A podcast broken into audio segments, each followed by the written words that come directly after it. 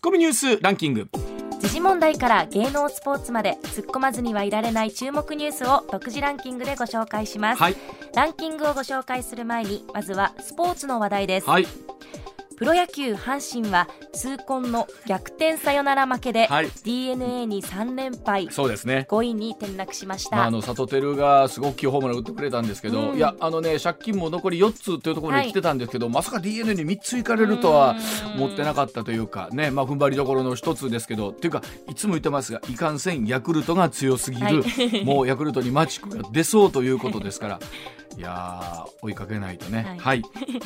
続いて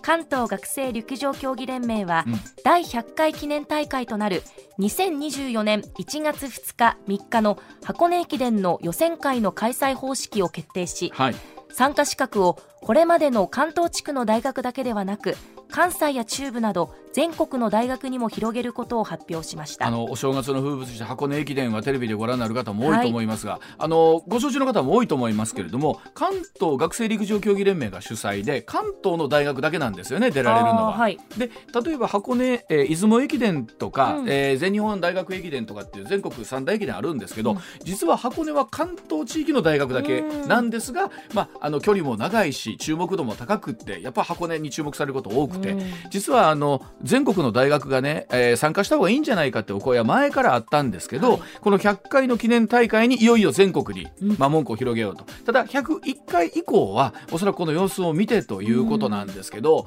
どうでしょうね。例えばこれが本当に、まあ、うまくいくと、はい。えー全国大会の規模になっていけば面白いな、ただあの本当に主催がね学生さんベースで、まあ、もちろんあのそこに日本テレビさんとかいろんなご協力もあるんですけど、はい。まあ、あの全国の大学生が箱根を目指すっていうスタイルはこれはこれで僕、まあ、私ともね関東の大学の出身ですけれども、はい。非常にやっぱそれは思いますね。うんなんか全体のこう実力の底底上げになるし、ね。うん。ね、やっぱり一部の大学だけは注目されるんじゃなくて、はい。やっぱり全国に広げる。の母校がもしかしたら出るかもしれない。これは楽しみやなと思いますね。はいはい、それではニュースランキングまずは第5位です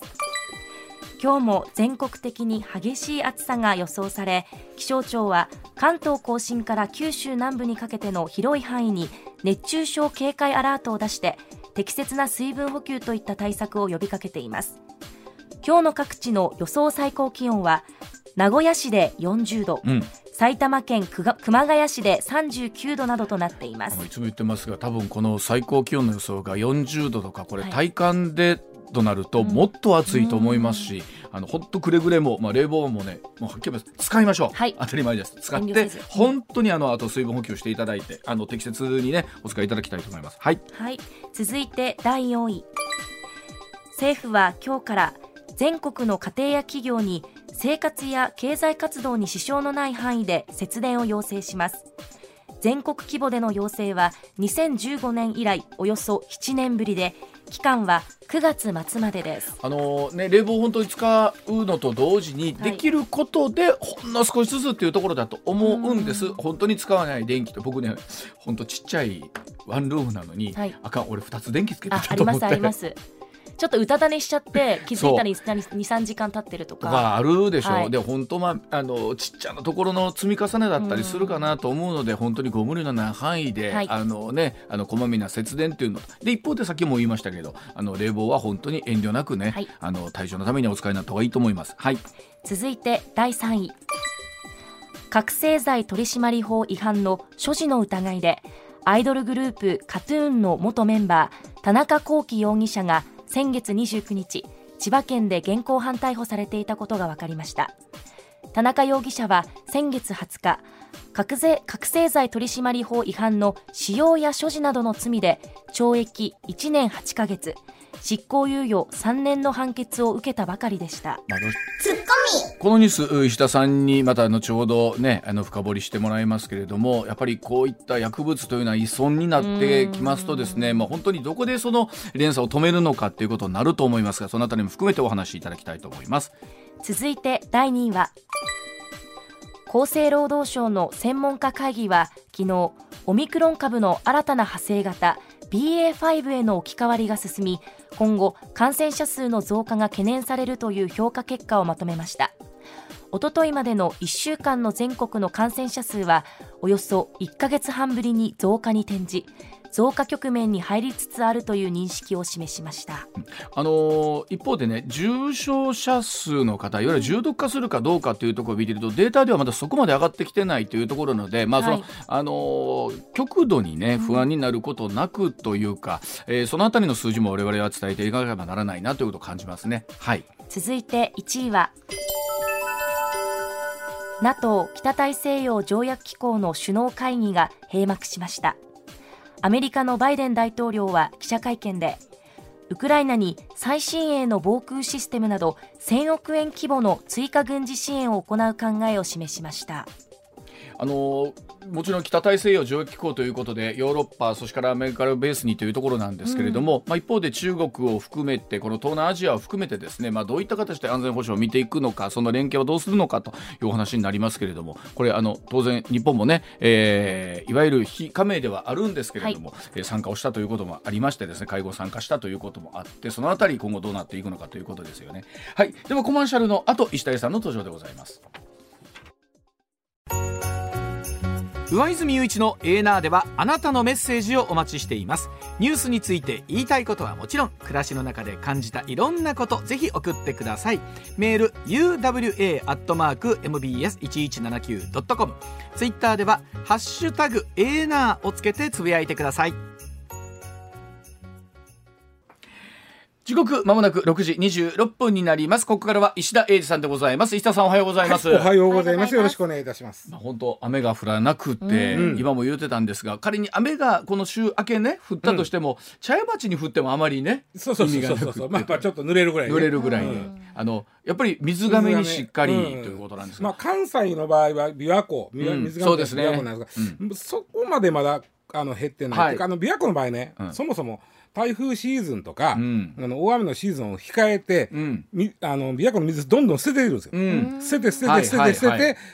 降る雨に備えるんですけど、はい、降る雨に備える前に梅雨が終わっちゃったでしょ、うん、だから捨てんのをちょっとやめてるはずなんですよ。やめてるなるほど。だからそういう意味では、そんなにまああの減ってないと思うんだけど、でも、まあ、香川とか四国がね。四国はもうあれあの本当あの確かに僕もこのお仕事させていただいて改めてその四,、うん、四国の水事情というのは厳しいですね、あの何回言うとこのサメ浦ダムっていうのが出てくるんですよね。で僕だからなんかイメージで言うとさ、うん、しょっちゅうあの枯渇するから、はい、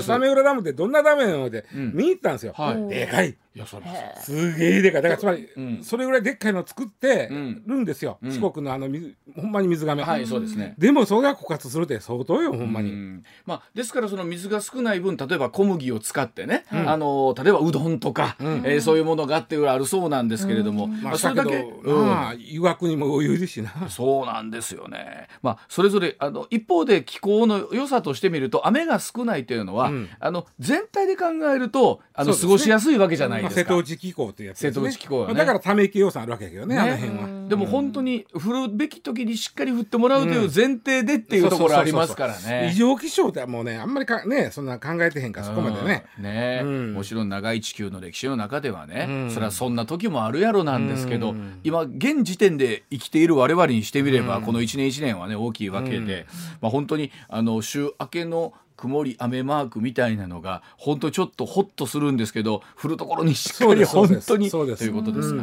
はい、では今朝のニュースこちらからお送りしてまいりましょう。時刻6時28分です。薬物犯罪の恐ろしさを痛感しました。田中聖容疑者判決を受けてすぐにまた逮捕でございますえー、アイドルグループ KAT−TUN の元メンバーの田中聖容疑者が6月29日の夜千葉県は柏市の路上で覚醒剤を所持していたとして千葉県警に現行犯逮捕されました、えー、田中容疑者今年2月覚醒剤を使用したなどとして覚醒剤取締法違反の罪に問われ6月20日に執行猶予付きの有罪判決を受けたばかりでのまたまたの逮捕ということになりました、うん6月20日に執行猶予が出てるということは、うん、あの判決が出てるということは、はい、確定してないんですよこの判決。うん、あということだって14日間控訴のまあ、期間があるわけですよ。そうか。そう14日間。はい、控訴というのは、まあ、被告側も検察側もできるわけですけども、うんね、両方ともせえへんで14日経って初めて確定するわけですね。うん、そうか。ということはまだ確定してない。確定してないし、まあ、おそらくあの判決内容から言って言うと弁護側検察が双方とも控訴する予定はなかったと思うんですよ、でも確定はしてないだから。だからもういかにもう入れようこんなもん。確定もする前にもう一回って、ね、これはあの僕もその新聞テレビというところだったんですけども、うんうんうん、非常になんか不審な動きをしていたというところで。ねね。うん、だから僕最初ね、うん、あのーあのさその20日の判決に、うん、まあ、不服やった検察側が、うん、こいつまたしおるでで降格つけたんかなと思ったの最初。はあそういうこともあるんですか？あ口口だけであんな発生しとったみたいな、うん、いやでもあるけどもそうじゃないというのはこれ休刑2年なんですよね、2年に対して懲役1年8か月執行猶予3年なんで、うん、休刑が2年ということはこれ変な話ね、休刑が3年未満の場合というのは、検察側が、案にもう執行猶予つけたっていいですよって言ってることなんですよ。ああなるほど、うん、必ず実験してくれいう場合は3年以上の休憩してくるんです。なるほど。そういうことのメッセージもあるわけですね、うん、あるだから2年っていうことはもう執行猶予つけてもまあ初犯扱いなんでしょうがないですよねっていうことで、だから執行猶予3年で実あの懲役1年8か月っていう判決に関して、うん、えー、検察側も不満があるわけではないと思うんですよ。これ石田さん例えばね双方不服があった場合っていうのは、うん、即日ってことってあるじゃないですか、うん、即日控訴みたいなのあるじゃないですか。あであれはもちろん2週間ギリギリでっていうケースももちろん構わない。ですよね。ええでも多くの場合やっぱりこの間にどうしようかなっていうのはやっぱあるもんなんですかやっぱり、まあ、あありますよ。あのよっぽど不服やったら別ですけどあ刑事の場合はちょっといろいろ作戦もあるんですよ。それ以外にもいろんな作戦があるんで。あそうなんだ、まあ、どっちにしろねこのまあ、田中これ聖と書いて後期と読むんですね、なかなか読みにくい、うん、で、えー、この、まあ、不審な動きしてたから千葉県警柏ということはおそらくこれ実感あれへんですね、彼のね、えー、よほど不審な動きしとったんでしょう、うん、であのこの容疑者のちょっと過去を振り返ってみると2017年これ最初の事件です。これ大麻です、大麻、を持ってるということで、えーまあ、現行犯逮捕されたんですよ、うん、ところがこの時はね不起訴になってます。あ不起訴、うん、これなんでかというと大麻事件特有なんですけど、ご存知のように大麻っていうのは使っても罪に問えないんですよ。使っても罪に問えない。うん、これはまああのもともとね麻を扱ってる人、はい、麻袋を例えば焼くと、うん、麻袋ありますや僕ら使うでしょ、うん、麻袋を焼くだけで大麻成分で出てくるわけですよ。それを吸っちゃってそれ仕事で吸っちゃってお前あかんがなってなったらでから使用はまああ罪に問えないとなってるんですけども、うん、まあ、えー、彼もねおしっこ。尿検査では陽性反応出てるんですよ、はいはい、でもそれは使用やら、うん、あくまでも。でじゃあ持ってたのはどこや？出てどこから出てきたんや言ったら車の中から出てきたんです、うん、非常にちょっとの量。うん、そしてその車は本人のものじゃなかったんですよ。ああまあ肉親あ親族のもんだったんで、うん、まあ言うたらこんなん知らんでって言われてしまう可能性がある。なるほど。でも普通であれば、うん、そこに出てきた、おしっこから陽性反応出てる、これは絶対お前のやろとなるんですけどもけどもねおしっこの方を罪に問えないとなったら、こっちの持ってる方だけでしか問えないとなったら、逃げられる可能性があるわけです。なるほど。それで不起訴にしたんです。なるほど。まあまあ。うん、なるほど。保育した。うん、で、えー、そしたらまあそれとは別に覚醒剤あそもそもねあの調べたらね各あのー、大麻の場合ですね、えー、不起訴になる率が、ね、実に高いです。犯罪白書を調べたんですけど2020年に大麻取締法違反で検挙されて起訴されたのは実は49%つまり半分以上は不起訴なんですよ。なんか意外ですね。うん、やっぱりねそれはね使用が罪に問えないというこの大麻事件の難しさですわ。うん。うん。これはどどうなんですか、まあ、もう法律上そのおっしゃったように仕事でどうしてもというケースもあるし、これは仕方がないんでしょうか、ね、今でもねいやもうそんなことないでとなってきて、あの使用罪を作ろうという動きができてます。出てきてますが少なくとも今は使用罪というのはないわけです。なるほど。だから不起訴が多い。どうしてもね、あの所持とかでなってくると、そのいやこれ俺俺のしちゃうで誰かに入れられたかなみたいなことになってしまうと。そうか。でもそこの可能性もゼロじゃないですもんね。ゼロじゃないはめられたとか言われたらゼロじゃない。うんそうなるでまあもちろんそうなると売人からたどっていって捕まった場合は絶対ねそそうかそうか。所持譲渡とか行きやすいですけど、うん、そうじゃない場合はなかなか難しいんで半分以上は不起訴なんですなるほど。大麻は、うん、じゃあ次は覚醒剤です、はい、今年の2月は覚醒剤。名古屋のホテルでこれは覚醒剤所持です、うん、えー、で愛知県警に逮捕されました、うん、で、えー、その前に大麻はね不起訴なんですよね、うん、で今回この2月で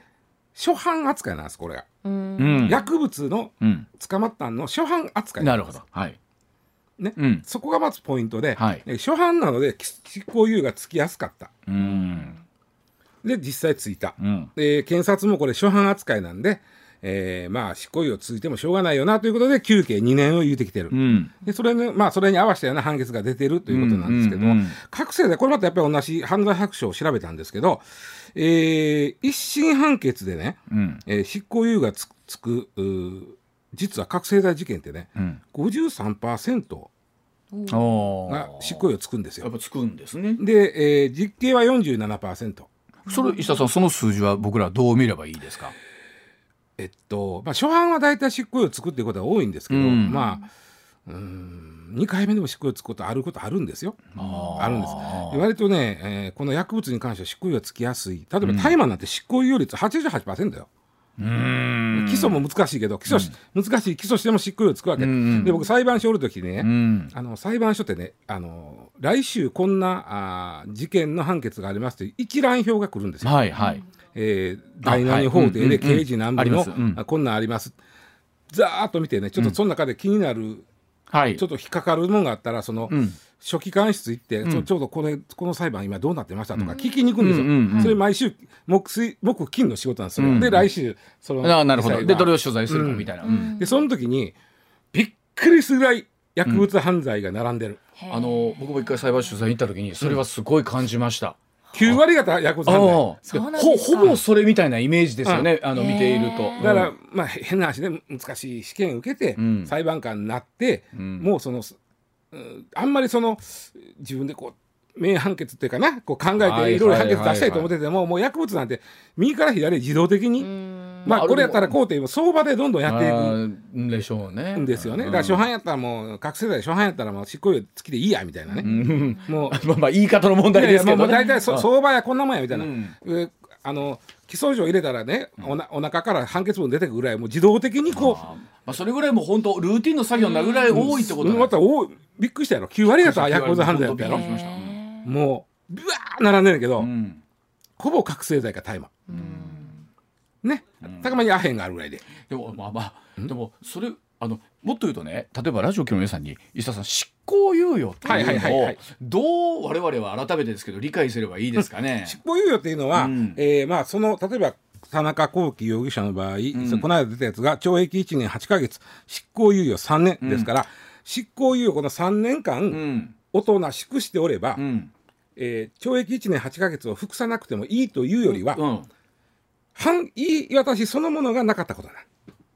あ執行猶予3年を対価なく過ごせば、うん、その言い渡しそのものがなかったことになる。はあそうそういう考え方なんですね。うん。うん、でじゃあ何の時によくねみんなあの勘違いされてて、うん、執行猶予例えばこの田中容疑者の場合、うん、懲役1年8か月執行猶予3年。じゃあこの3年間で、交通事故起こしたら執行猶予消えると思ってる人もいる、そんなことはないです。それは別です。それはまた別。あのあ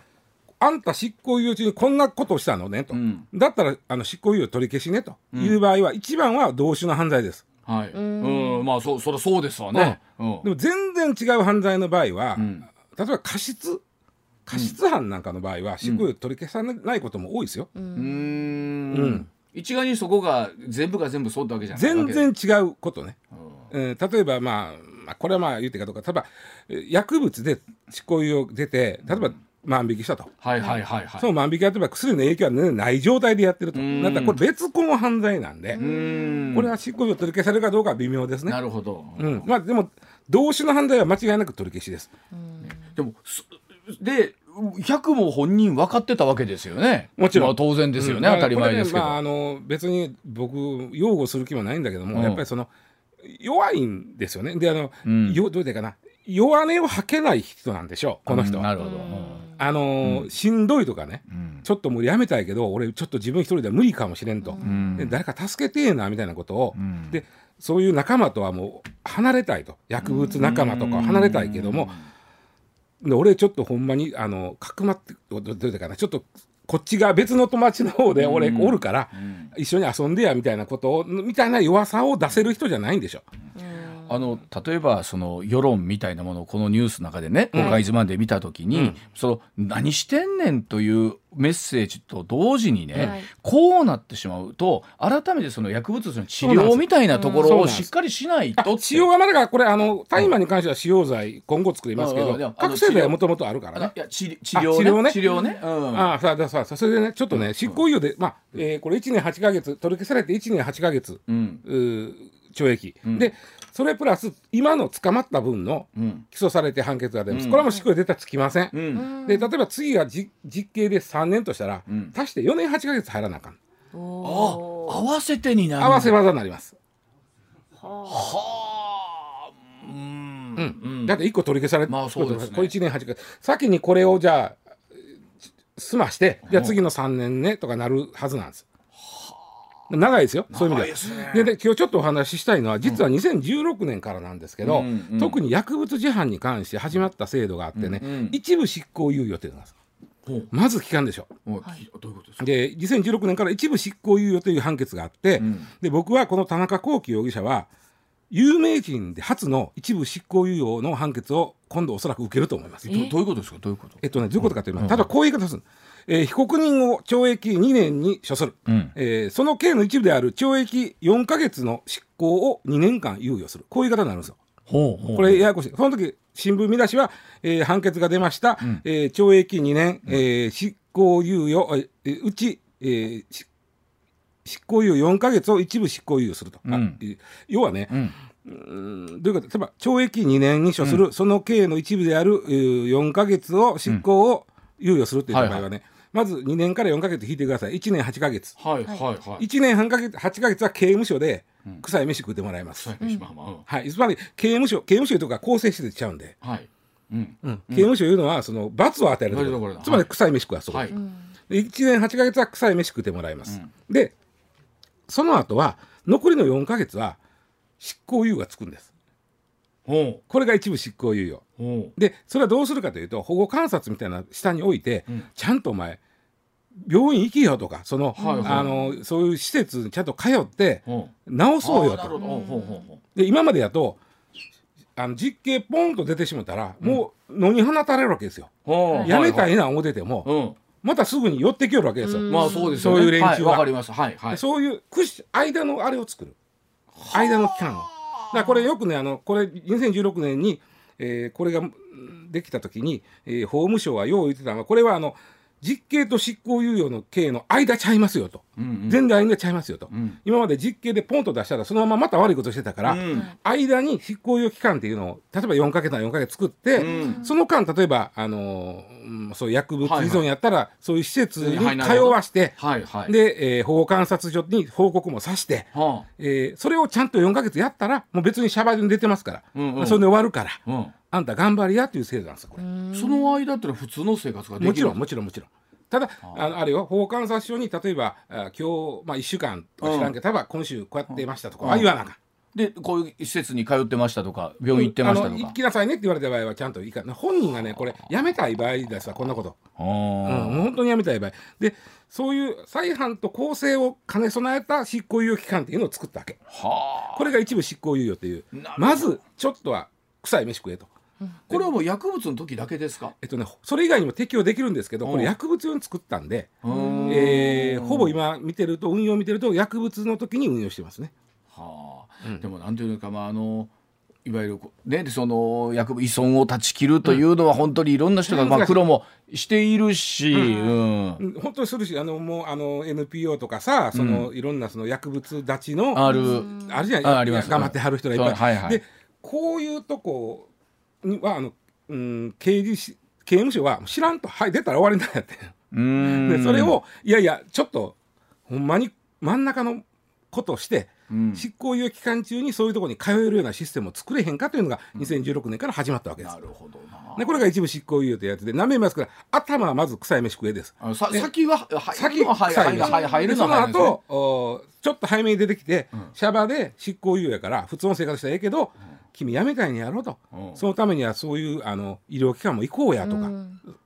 そういうことですわ。これ今回田中容疑者の場合って言ってたように例えば1年8か月プラス3年というのがついてきて、うん、4年8か月みたいな話あるじゃないですか。例えばね。例えばね。例えばなったとしてそれでいてじゃあ残り 4, 年4か月入って最後いや4か月例えば4年とあと8か月はじゃあ一部執行猶予もあるかもしれない。その期間はまあ僕ねこれね法務省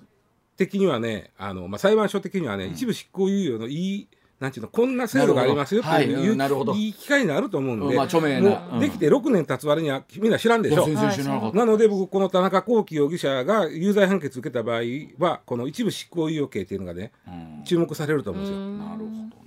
でも本当にこの薬物犯罪のなんか恐ろしさというか、うんうん、だって普通判決受けてその尻からってなかなかと僕らついつい思っちゃうんですけど、弱いんでしょう。ね、はい。だそうでございます。では続いてでございます。時刻6時45分になります。さあネットが大荒れだったそうでございます。消費税減税なら年金3割カットの発言に批判が殺到しているようでございますえ先月26日 NHK の日曜討論で茂木自民党幹事長の発言が話題となっているようでございます。野党の幹事長が消費税減税を訴える中で茂木氏は消費税は年金介護医療そして子育てシェア社会保障の大切な財源です。野党の皆様がおっしゃるように下げるとなると年金財源は3割カットしなくてはならなくなるなどと発言したところネットが大荒れとなったようでございましてツイッターでは年金3割カットがトレンド入りする騒ぎとなりました。すでに6月9分から0.4%減額されているということで消費税下げなくても年金カットしてるやんけと いうお話が出ているそうでございます。あのこのニュースが出て、うん、これ与野党と双方間違ってるやんと思って、うん、特にまあ野党そこの上げ足の取り方がちょっとひどないと俺は思ってるんですけど、ね、あなるほど。まあまあうん、あの別に茂木さんをあの擁護するわけでもないけど、うんうんうん、茂木さんも俺間違ってるとかあると思うんだけどね、はい、ただ絶対的に間違って茂木さんが言うたのは年金をがカットになるんじゃなくて、うん、年金財源が3割減りまんねんって言い方したんですああなるほど、うん、だその結果年金も減るとは思うけど、うん、年金財源が3割減ったから言うて、年金が3割減るとは限らない。自動的に3割減るんではないでもそういう取りま、分かってるくせにそういう言い方して選挙戦をやってる野党はどうなんやねんとなるほどな。なるほどな。で、そもそもね年金っていうのはねあまず消費税からいこうか。消費税って、うん、えー、2022年の予算今の今の予算から言うと、えー、今10%ですよね、うん、で消費税収のお、まあ、21兆6000億円、うん。入ってきますよという予定、うんうんうん、10%で。と、うん、いうことは 1%2 兆。ぐらいで、ね、えー、ちょいぐらいですな。うん、で、えー、一方で公的年金って皆さん年金納めてますけども、うん、えー、税金も投入されてます。うん、でそれは税金がどれぐらい、まあ、投入されてるかいたら52兆円投入されてます。で仮にさっきの21.6兆円これ10%でね、うん、これをまあ今よ野党は5%にせえ言うてますから、うん、5%にしたとしましょう、はい、5%にしたとすると半分の10兆8000億円が入ってけへんなるほど。そういうことですね。今税金入ってるのが52兆ですから、うん、そこから10兆8000億円引くと、うん、これは2割にしそうとするわけです。なるほど。まず3割はおかしい。あの割り算が間違うてた まあまあでもだからといってこれがななかったらどうするか言うたら、うん、おそらく、うん国債出すだけです。まあそうでしょうね。はい、減りまへん。はい、ただ大事な年金財源なんで、うん、そう簡単に減らすのは困るっていう茂木さんの理屈は通ってます。まあ、なるほど。はい。そしてね、あの税金ってね、一般税と目的税があるんですよ。はい、何にでも使える一般税と、目的、この決まった目的にしか使えない目的税、昔の道路特定財源なんかは目的税、ね、そうですね。はい、最近森林、えー、環境税みたいな目的税。うん、で目消費税って目的税じゃないくせに、うん、消費税第1条にこう書いてあるんですよね。えー、あの要は年金介護医療子育て支援などに使うって書いてあるわけ。目的税じゃないんだけども目的がちょっと書いてある。書いてある。はあ、微妙なライン。微妙なライン。というのはね昔はね国の消費税入ってきたお金で、うん、国の借金返してたんですよ。うんうんうん、でも今は、うん、もうさっき言った社会保障費が膨らみすぎて、もうどっちにしろ消費税だけでは賄えないんです。だからこれこう書いといても、どうせ他に使いようがないわけで足らんわけです。消費税だけでは。確かに。さっき言った税金のあごめんなさい。年金の公的あの、税金投入ですら足らんわけだから。それに医療費やらね介護やら、子育てやら言い出したら全然足らんのですよ。不思議なものでお金ってこの色がついてるわけではないのでわしゃっと入ってしもたら、うん、はいこれは消費税分ねってその袋に入る、まあ、あの形上は入るんでしょうけども、うんうんうん、入っちゃったら一緒ですもんね。そうなんですよね、例えばね、えー、社会保障費、えーまあ、先ほど年金、医療、介護、これ僕らも払ってますやん、うん、年金も払ってるし、医療費だって、はい、えー、窓口で負担しますし、はいはい、健康保険のお金も払ってます。いろいろ払ってても足らんわけですね。足らない。で足らん分を、まあ、一般会計いわゆる国債発行して穴埋めします、うん、これが36兆円ぐらいです、うん、足らんのです。うん、えー、で消費税収って21兆円なんですさっき言った10%全部合わせても、消費税費税収を全部社会保障費の穴埋めにしてもまだ15兆円ぐらい足らんわけですよね。だから、うん、だからその社会保障に使うって言ってても、うん、それ以外にももう使うほど余裕がないので、うん。でもここれを減ったから言って社会保障費減らす財源は減るよ、うん、財源は減るけど、はい、そのじゃああの年金も減る、うん、医療費も高くなるかったら一気にそうはならんだからきっとその何ていうか茂木さんのメッセージの、うん、なんか年金とかそういうものを人質にされてる感が嫌なあのなんかそうそうそうそう。もやっとするんでしょうね。うあとねあのこれ消費税でできて30年もなりますね、うん、30年前の時の社会保障費の全部で40兆円やったんですよ。はい、ああのまあ、僕らが払ってるお金も。合わせてね、うん、今今30年後140兆になってるんですよ。140兆 ?100 兆増えてるんですよ。うん、はあ。先生なんぼ消費税が5から10になったところで追いつかん焼け石に水なわけですよ。でそのじゃとはいえ消費税があるからちょっとはや焼け石に腸が水がかかっとるわけ。でこのいや水もなくすよって言うたら、うん、その財源なくした財源どっから持ってくるの？という話はやとは言わないでしょ？はいはい、でこれはずるい。うんうんうん、減らすんなら、この財源をどうしますって言わなあかん。うん。うん、であとはねそのまあその企業の法人税で取ったらええとか言うけども、確かにね消費税が増えた分法人税減ってるんですよ。うんうんうん、これはね企業のためにやったんじゃなくて、うん、国はずっと直感比率を見直したかった。直接税と間接税の、うん、つまりあの直接税である法人税っていうのは、大体見込めるのよ、ね、これぐらいやなと毎年。はい、で法人税とかあ僕ら、まあ、特に法人税やな、うん、えー、は企業は儲からなあかんわけで、うん、今年どれぐらい減ってくるっていうのはものすごい分かりにくい。うん、で直感比率があの直接税間接税つまり法人税みたいな間接税が多かったんですよ、うんうん、それを逆転させて直接税を増やしたかった、うんうん、だから法人税を減らして、消費税を増やすという、これだから何も企業優遇やのうて、直感比率を見直しの中から出てきてる。読みたいということですよね。財源のねどれぐらい入ってくるか、まあ、世界各国の直感比率を見直しに合わせたかったということですで最後に、えー、実は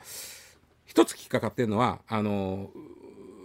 国はですね防衛費どんどんちょっと出さなあかんと、はい、買いどうすんねん、うん、吸ったらしまいやはい、国債、はいえー、もっと言ったら安倍さんがいやいやあの1000兆、うん、我が国は借金あるけど、うん、えー、日本銀行は子会社ですから、えー、国債をすればいいんですよ、うん、って言いました、うん、えー、ええかどうか議論ここはしません、うん、それ言うんなら、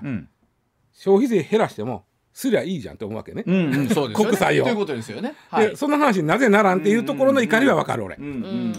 ですよね。うん、いやええかどうか別やで。はいはい。吸ったらええかどうか別やけど、うんうん、え吸れる言うてんやったら、じゃあ吸ったらええやん。吸ったらええやんということね。まあで当然そこのところいわゆる財政の規律をどう考えねんとかっていう話になってくるんですけど、そこはもうほんまに議論が分かれるところではね、ありますけど。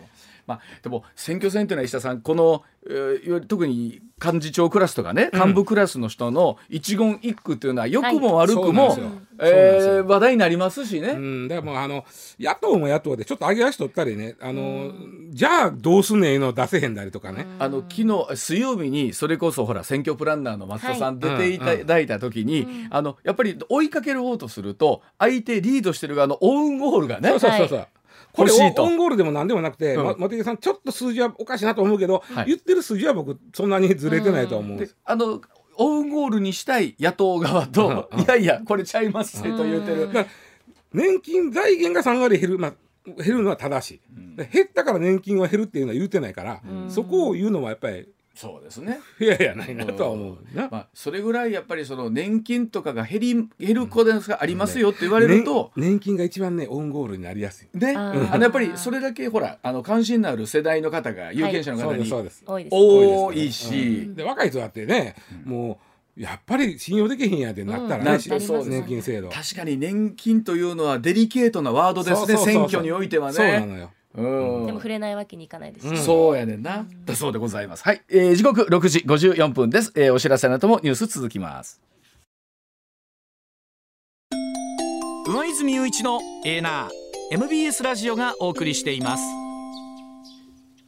時刻6時55分回りました。続いてのニュースこちらです。車検ステッカーの貼り付け位置が変わるそうでございますあの今お車で、はい、聞いてらっしゃる方も多いと思いますが、はい、国土交通省は車のフロントガラスに貼り付ける車検ステッカーについて貼り付ける位置を見直すということを明らかにしたそうでございます。え従来一般的にルームミラーの裏側に貼り付けられることが多くて、まあ、皆さん大体今ふっと見たらこうついとるよなと、あると思いますが、車検の有効期限をうっかり見落としていて車検切れ状態で走っている車が存在していたようで、このことからですね変更される位置については前方かつ運転席から見やすい位置として前面ガラス運転席側上部で車両中心から可能な限り遠い位置。難しいどこどこなんだ？どこなんだという。えという話になってるんですねいやもうほんでねあの今あのこれ言うたんは22日6月22日なんですけど、もっと前からこれこの話が進んでて、今はなんちゅうのあの一般の意見を公募してる どうでしょうって。そうでか。でもう、まあ、難しい言い方したやろ、もうなんでか言ったら車って右ハンドルと左ハンドルあるから右側とか左側とか言われへん言うたらややこしいです、ね、分かりやすく言うとハンドルのあるところのお右ハンドルなら右上。右上。左ハンドルなら左上。に貼る。で車両中心から可能な限り遠い位置。だからその一番あの右ハンドルなら右の一番角。上か。角。角ね。あっこに貼ることです、はあはあ、左ハンドルなら左 左の。あそこに貼ってあったらどないやろな。慣れたらいいんかなそれで。あのー、このシールあの車検シールってさ、はあ、あの後ろに、えー、何月何年何月何日まで前はそのあの元号の6とかなんかそうなんですよ、ね、6とか2つは書いてるだけなんですよ。うん、ね、だけど後ろ見たらちゃんと書いてあるんだけど、うん、あれさっき言ったようにバックミラーの言ったら奥バックミラーの後ろ側のとこに貼ってるから、はいはい、普段運転してたら絶対見えへん。見えへん見えへんあの裏は、うん、俺なんかねこの間ねあのハッと気が付いて自分で貼ってから気が付いてんけど、うん、あのドライブレコーダーのかが 空半分が車検シールで隠れてること気が付いた。でも剥がせない。もういっぺん貼ってしまった。まあねこれどうですか？多くの方って、うん、あもう今年車検やしなってよう言うじゃないですか、うんうん、あれどうなんですかね？今年やったっけ来年やったっけとか、うん、ない？ある。まああるある。であとその民間車検場僕なんか民間のとこ頼むからもう向こうもご商売ですからそうですね、えー、切れますって。来るあのやれ1年点検制とか、うんうんうん、やれ今年の車検ですって来るわ、うん、そうやろ、だからあそうやんってこっちもなるけど、あれ見て気付くってあんまないから もう見やすいとこに貼っとけいうことで裏がいつも見えるとこに。やっぱりこうやったら見るかなあ今年かとか、うん、来年か。今でもあれ今年やったかな来年やったかってその時見るけど、うん、運転しながらそんな見られへんし。いやでもね今年やったから来年やったからあるじゃないですか。一回見見るでしょ、うん、一回見たらあそうかなるじゃないですか、常時意識します？先生だからまたみんなどっちやったどっちやった言うて。あ来年やよかったよかったって。もうぼちぼちもしや今年やとしたら来月やぞとか。あの僕別にケチ言うてるわけじゃなくて あのいやお大変やろなと思って役所さんもね、うん、それは大変やと思いますけども、うん、まあ逆にそういうふうななんだ車検切れで走ってる車も多いんですかね、うん、多いからこうなってんねんな。で一応ねこれあのー まあ、このままこのままいきますおそらく、うん、この、まあまあ、別にあのパブリックコメント求めてもね、うん、困るわみたいなこと出てけへんから。そうですよ。そんなのは絶対反対だ。よそないに別にね出てこないんで、えー、今年の8月に法律が変わりまして、はい、来年の今2022年ですから、うん、2023年の1月からここに貼りなさいとなります。あなるほど。でこの話がね急にできたわけではないってさっきちょっと言ったでしょ。これ何書いたら実はまあいろんなちょっとわかりました。もう見直す中なんですけど。じゃああの時報の後にそのあたり聞いていきたいと思います、はい、で何が変わるんですか？あのね、はい、車検証が変わるんですよ来年から。変わるの？車検証がね、うん、デジタルになるんです。あ今紙でしょ？今紙うん。紙でしょ、うん、それがねえっと文庫本ぐらいの大きさに、もうちょっと横にあの IC タグがついてる。だから文庫本をもうちょっと縦長にしたぐらい。うんうんうん。だいぶちっちゃなる。あちこなちこなる。一つ心配になってるのはあんな暑いの車の中暑いでしょ？暑い。とで大丈夫なんやろなおそらく。あ IC カードになるのか。カードなんね反り返ったりせえへんかなせえへんねやろなおそらく。ダッシュボードの上を取ったらまずいと思うけど。まあ中やったら。まあ大丈夫かな。でこれが実は、うん、えー、来年の1月からこれも変わるんです。へえだから俺このニュースこれなんで選んだかって僕の車来年、うん、来年車検なんであこの紙の車検証もついにここまでか。ちょっと石田さん。あんた自分が来年車検運の放送を通じて確認して。録のようにそう 忘れないよ。放送の私物かも花々しね、ほらあの車検ってさ、はい、車検証ってほら車のエンジンの型式とか、はいはいね、車の重さとか、うん、書いてますね、えっと、大きさね、うん、何センチみたいな書いてあるうちなんかもそうですけど立体駐車場のサイズを測る時とかに一応これ見て、あ入るや入らへんやみたいな。ありますよね。で面白いのはこの文庫本よりちょっと大きいぐらいのその車検カード、そこにはまずそれが書いてあるの。変われへんとこは書いてある。うんうん変えようのないとこ、はいはい、何年にこの車できましたとか、重さ何何キロです、それ書いてあるあと変わるとこ、所有者とか、あね、はい、あの例えば、えナンバーとかも当然これ引っ越したりしたら変わりますあそうかそうか。あそうやね。変わる変わる変わるでしょ、ナンバーも、で、えー、そういう変更登録の可能性のあるものをタグの方に覚えさすわけ。はあはあはあはあ。わかります。ね、うん、それで一応まあだから書いてる部分とタグが、えー、あとね初めてね自分のナンバー車に、うん、えー、いわゆる人間でいうところのマイナンバーみたいな14桁の番号が与えられます。なるほど。それもまあ書いてあるわけですけどね。はいはい、で何がべ何がじゃあ、うん、大して便利でもないこっちはね。いやいやうん、あの要はその今まで